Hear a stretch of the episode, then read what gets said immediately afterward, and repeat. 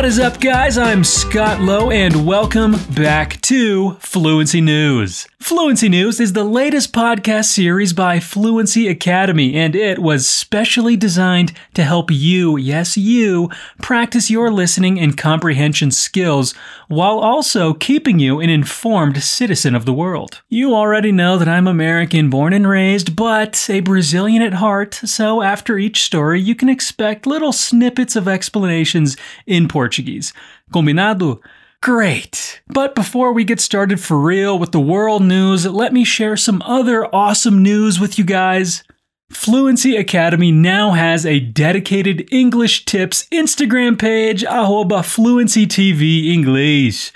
That's where we're going to post tips, explanations, and interact with you, the listener or the watcher, the, the commenter, whatever, with you guys.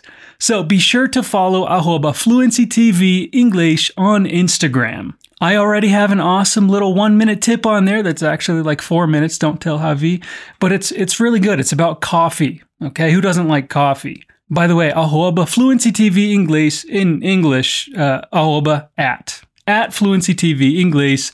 Go check it out. So, if you've been listening from episode one, first of all, you're amazing and you already know what happens here. But if you're new, well, you're also amazing, but let me fill you in. I'll share three of the most relevant stories of the week with you, and after each one, I'll come in with snippets of explanations of expressions, structures, and words that you may not be familiar with in English. If you're listening through a streaming platform like Spotify or Deezer, I want to take this moment to invite you to check out fluencytv.com. Fluency TV is Fluency Academy's content portal, and there is tons of free content in five, yes, one, two, three, four, five different languages for you to learn, have fun, and explore. Did I mention free? You'll also find the sources to this episode and any extra material by going to, once again, fluencytv.com or clicking the link in the description. Okay, okay, without further ado, let's get started. And we begin our episode with a follow up of one of last week's stories. Egyptian archaeologists have unearthed 27 ancient coffins in a vast necropolis south of Cairo, an official said on Monday. The sarcophagi have remained unopened since they were buried more than 2,500 years ago, near the famed step pyramid of Djoser in Saqqara, said Nevine El Aref, a spokeswoman for the Ministry of Tourism and Antiquities. She said 13 coffins were found earlier this month in a newly discovered 11 meter deep well, and that 14 more were found last week in another well. Footage shared by the ministry showed colorful sarcophagi decorated with ancient Egyptian hieroglyphics, as well as other artifacts the ministry said were found in the two wells. The Saqqara Plateau hosted at least 11 pyramids, including the Step Pyramid, along with hundreds of tombs of ancient officials ranging from the First Dynasty back in 2920 BC up until the Coptic period of around 395 to 642 AD. Archaeologists were still working to determine the origins of the coffins, Ms. El Aref said, adding that more details and secrets would likely be announced next month. In recent years, Egypt has heavily promoted new archaeological finds to international media and diplomats in an effort to revive its key tourism sector by attracting more tourists to the country. El Aref said further excavations were underway in the necropolis and more coffins were expected to be found.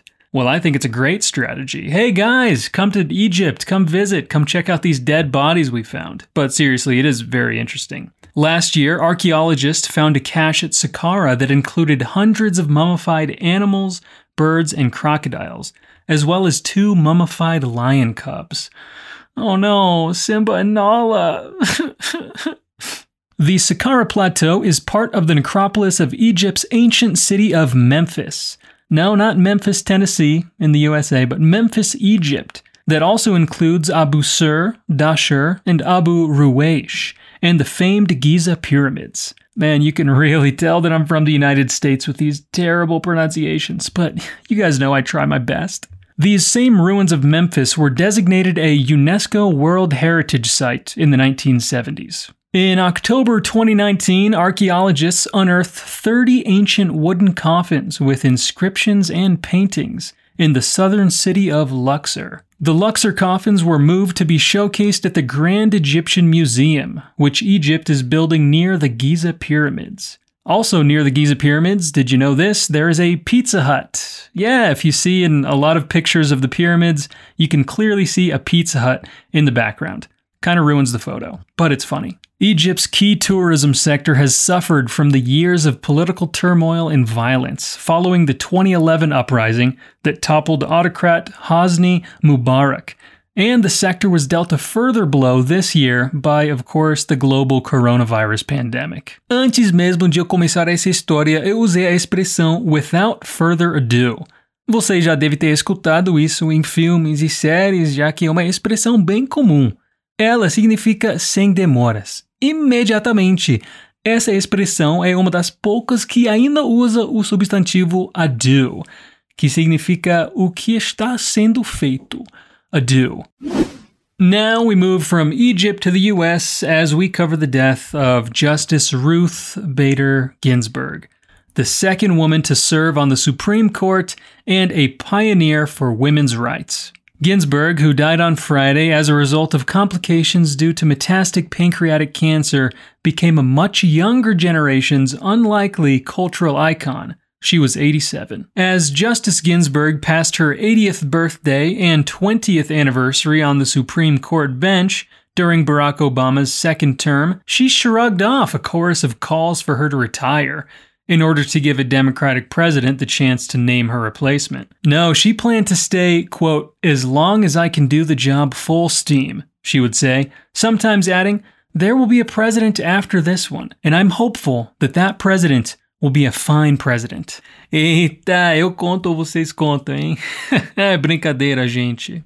When Justice Sandra Day O'Connor retired in January 2006, Justice Ginsburg was for a time the only woman on the Supreme Court, which was hardly a testament to the revolution in the legal status of women that she had helped bring about in her career as a litigator and strategist. Indeed, her years as the solitary female justice were, quote, the worst times, she recalled in a 2014 interview. The image to the public entering the courtroom was eight men of a certain size and then this little woman sitting to the side. That was not a good image for the public to see. Eventually, she was joined by two other women, both named by President Obama. Sonia Sotomayor in 2009 and Elena Kagan in 2010. After the 2010 retirement of Justice John Paul Stevens, whom Justice Kagan succeeded, Justice Ginsburg became the senior member and the de facto leader of a four justice liberal bloc, consisting of the three female justices and Justice Stephen G. Breyer. Unless they could attract a fifth vote, which Justice Anthony M. Kennedy provided on increasingly rare occasions before his retirement in 2018, the four were often in dissent on the ideologically polarized court. Justice Ginsburg's pointed and powerful dissenting opinions usually speaking for all four, attracted growing attention as the court turned further to the right. A law student, Shana Knizhnik, anointed her the notorious RBG, a play on the name of the notorious B.I.G. You know, the rapper. I love it when you call me Big Pop, but throw your hands in the air if you's a true player. It's a little Biggie Smalls for you. Coincidentally, um, the notorious RBG, the Justice, and notorious BIG, the rapper, were both born in Brooklyn. Pretty soon, the name and Justice Ginsburg's image, her expression serene yet severe, a frilly lace collar adorning her black judicial robe, her eyes framed by oversized glasses, and a gold crown perched at a rakish angle on her head, became an internet sensation. Young women had the image tattooed on their arms. Daughters were dressed in RBG costumes for Halloween. You can't spell truth without Ruth. Appeared on bumper stickers and t shirts. A biography, Notorious RBG The Life and Times of Ruth Bader Ginsburg, by Irin Carmon and Ms. Knizhnik, reached the bestseller list the day after its publication in 2015. And the next year, Simon and Schuster brought out a Ginsburg biography for children with the title I Dissent. Also, a documentary film of her life was a surprise box office hit in the summer of 2018, and a Hollywood biopic centered on her first sex discrimination court case opened on Christmas Day that year. This woman was a sensation. Since Friday, remembrances for the justice have been pouring in. Justice Stephen Breyer called her a great justice, a woman of valor, a rock of righteousness. President Trump said, whether you agree or not, she was an amazing woman who led an amazing life. And Representative Alexandria Ocasio Cortez lauded Justice Ginsburg and said that the fact her death had touched off a political furor was a sign of an unhealthy democracy. With her death, Trump presses for a new justice without delay. The president is likely to nominate a successor this coming week, but Senate Republicans are weighing whether they have the vote to confirm his choice before the November 3rd election. Mr. Trump said he expected to announce his nomination in the next week and told the campaign rally that it, quote, will be a woman, gambling that he can scramble the dynamics of a campaign in which he is currently trailing and at the same time seal his legacy by cementing a conservative majority on the Supreme Court with his third appointment in four years. The president did not name his finalists, but in a telephone conversation on Friday night with Senator Mitch McConnell, Republican of Kentucky and the majority leader, According to two people familiar with the call, Mr. Trump identified two women as candidates Judges Amy Coney Barrett of the United States Court of Appeals of the 7th Circuit in Chicago and Barbara Lagoa of the 11th Circuit in Atlanta. Actually, no, it's Barbara Lagoa. She's not Brazilian. I looked it up. She's actually Cuban American. I mean, that's still cool. Mr. Trump offered praise for both judges when reporters asked about them on Saturday afternoon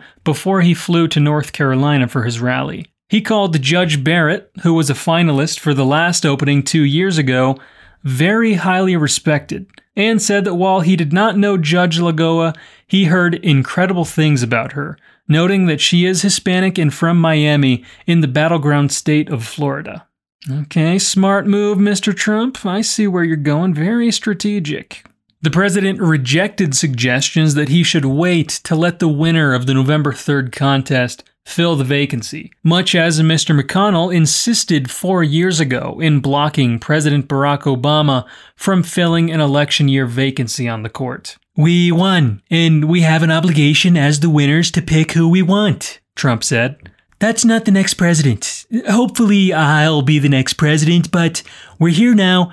Right now, we're here. And we have an obligation to the voters, all of the people, the millions and millions of people who put us here. Oh, você notou que eu usei bastante a palavra justice Em inglês, essa palavra tem mais de um significado. Ela significa sim justiça e também juiz e juíza. Você vai saber como usá-la e qual o significado pelo contexto. É por isso que é tão importante você se cercar do máximo do idioma que você puder, para identificar as diversas situações em que uma palavra pode ser usada e como o seu uso pode mudar o significado de uma frase. So keep listening, keep practicing. You know what I'm saying? And with that, we move on to our next story of the day. Nikola announced early Monday that founder Trevor Milton is voluntarily stepping down from his roles as executive chairman and a member of the board. The resignation came 10 days after a short selling firm accused the company of making, quote, an ocean of lies. Okay, well, we'll get to the bottom of the ocean of lies, but first of all, that name, really? Nikola Electric Car Company, Nikola Tesla. really cute, guys. Really cute. The company's stock, which has had volatile swings, plunged 30% in pre market trading on Monday. They recovered some of those losses after the opening bell. It's a dark day for Nikola, Wedbush analyst Dan Ives told CNBC's Andrew Ross Sorkin in a Squawk Box interview. Let's call it like it is. Trevor leaving? I mean, he's a key part of the vision. The electric truck maker said the board accepted Milton's resignation, adding that Stephen Girsky, former vice chairman of General Motors and a member of Nikola's board, has been appointed chairman of the board effective immediately. Nikola is truly in my blood and always will be, and the focus should be on the company and its world changing mission, not me. Milton said in a statement. So I made the difficult decision to approach the board and volunteer to step aside as executive chairman. Founding Nikola and growing it into a company that will change transportation for the better and help protect our world's climate has been an incredible honor. In a September 10th report titled Nikola, how to parlay an ocean of lies into a partnership with the largest auto OEM in America, short selling firm Hindenburg Research accused Nikola of making false statements about Nikola's technology in order to grow and secure partnerships with auto companies, including General Motors. GM stock was down more than 4% in early trading on Monday. The Securities and Exchange Commission and Department of Justice are reportedly investigating claims that the company misled investors. Nikola is pushing back, however, on the Hindenburg accusations, saying there were dozens of inaccurate allegations in the report. In an early Monday tweet, Milton said, I intend to defend myself against false allegations leveled against me by outside detractors. GM recently took an 11% stake in the company and said it will produce Nikola's marquee hydrogen fuel cell electric pickup truck, the Badger by the end of 2022. Last week, GM CEO Mary Barra said that the automaker conducted appropriate diligence regarding their $2 billion deal with the electric vehicle startup. In a statement, GM said it will work with Nikola to close the deal to seize the growth opportunities in broader markets with our Hydrotec fuel cells and Ultium battery systems, and to engineer and build the Nikola Badger. It added Nikola, Honda, and other companies who are looking to GM's technology as a platform for their products represent just one part of our overall EV strategy. Our overall goal is to put everyone in an EV and accelerate adoption. This is a gut punch to the story, Wedbush's Ives told CNBC, and definitely, I think, a white knuckle period right here for Nikola Bulls. Nikola stock has been wildly volatile this year, rising from $13 at the beginning of May to a current 52 week high of $93.99 in June. The NASDAQ traded shares finished on Friday at $34.19 per share. The company's average volume over the last 10 trading days has come in at 53.2 million shares, though it only has about 361 million shares outstanding. Nikola CEO Mark Russell said the company remains committed to its objectives and creating value for shareholders. Our priorities remain unchanged, and in collaboration with our partners, we are laser focused on executing our strategic initiatives and laying the groundwork to become a vertically integrated, zero emissions transportation solutions provider, Russell said in a statement. Uma das fontes dessa história comentou que a situação é um gut punch. Traduzida literalmente, essa expressão significa soco no estômago. E esse realmente é o sentimento geral mesmo. O que isso quer dizer é que a situação se compara a levar um soco no estômago. no sentido de te dar uma sensação ruim, tirar seu fôlego de forma negativa. Além disso, ele também disse que seria a white knuckle period. Essa de white knuckle é outra expressão usada para descrever uma situação que é bastante emocionante e ao mesmo tempo assustadora. And now, last but not least, let's talk about Chuck Feeney, the billionaire who wanted to die broke. So I told him, hey, Chuck, if you want to die broke, well, let's just switch bank accounts. Yes, man, I am willing to make that sacrifice for you. No, I'm just kidding. Charles Chuck Feeney, age 89, who co founded airport retailer Duty Free Shoppers with Robert Miller back in 1960, amassed billions of dollars while living a life of monk like frugality. As a philanthropist, he pioneered the idea of giving while living, spending most of your fortune on big hands on charity bets instead of funding a foundation upon death. Since you can't take it with you, why not give it all away, have control of where it goes, and see the results with your own eyes? We learned a lot. We would do some things differently, but I am very satisfied. I feel good about completing this on my watch, Feeney tells Forbes. My thanks to all who joined us on this journey. And to those wondering about giving while living, try it. You'll like it. Over the last four decades, Feeney has donated more than $8 billion to charities, universities, and foundations worldwide through his foundation, the Atlantic Philanthropies. When he first met Forbes' senior editor and VP, Stephen Bertoni, in 2012, he estimated that he had set aside about $2 million for his and his wife's retirement. Or, in other words, he has given away 375,000% more money than his current net worth. And he gave it away anonymously, while many wealthy philanthropists enlist an army of publicists to trumpet their donations. Feeney went to great lengths to do the opposite and keep his gifts a secret. Because of his clandestine globe-trotting philanthropy campaign, Forbes called him the James Bond of philanthropy. Wow, being the James Bond of anything, that's like the coolest title. I wonder if I could be the James Bond of English, or maybe the James Bond of podcasting. All right, I'll work on that. But anyway, Feeney has come in from the cold.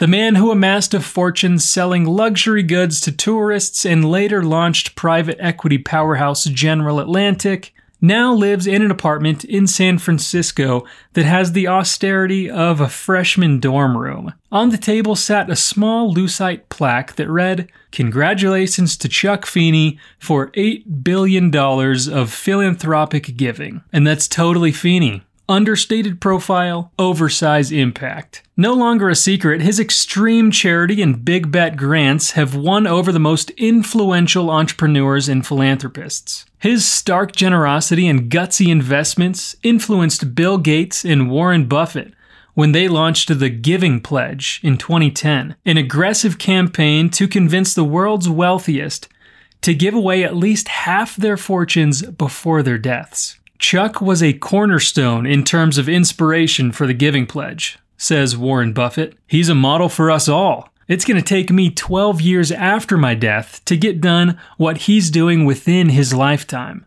Feeney gave big money to big problems, whether bringing peace to Northern Ireland, modernizing Vietnam's healthcare system, or spending $350 million to turn New York's long neglected Roosevelt Island into a technology hub. He didn't want to grant gifts after death or set up a legacy fund that annually tosses pennies at a $10 problem. No, he hunted for causes where he can have a dramatic impact and went all in.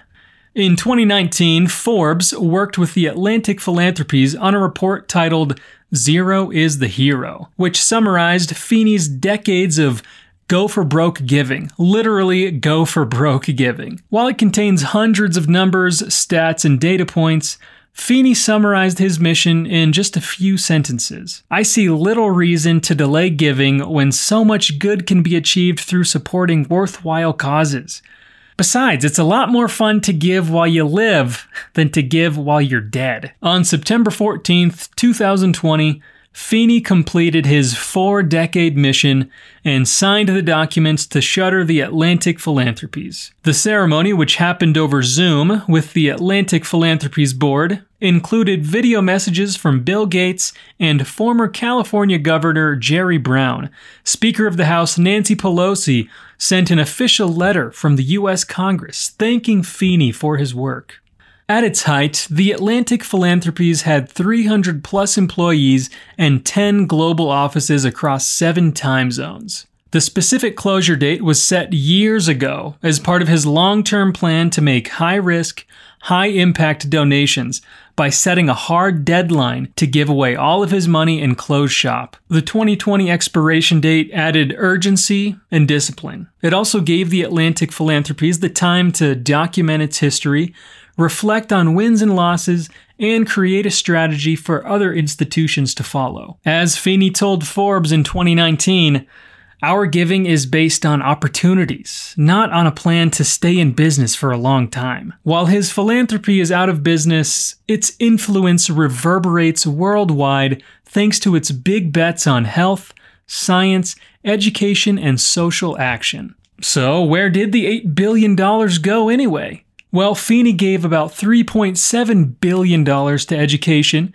including nearly $1 billion to his alma mater, Cornell, which he attended on the GI Bill. More than $870 million went to human rights and social change, like $62 million, for example, in grants to abolish the death penalty in the US, and $76 million for grassroots campaigns supporting the passage of Obamacare. He also gave more than $700 million in gifts to health, ranging from a $270 million grant to improve public health care in Vietnam to a $176 million gift to the Global Brain Health Institute at the University of California, San Francisco. One of Feeney's final gifts, $350 million for Cornell to build the technology campus on New York City's Roosevelt Island, is a classic example of his giving philosophy. While notoriously frugal in his own life, Feeney was ready to spend big and go for broke when the value and potential impact outweighed the risk.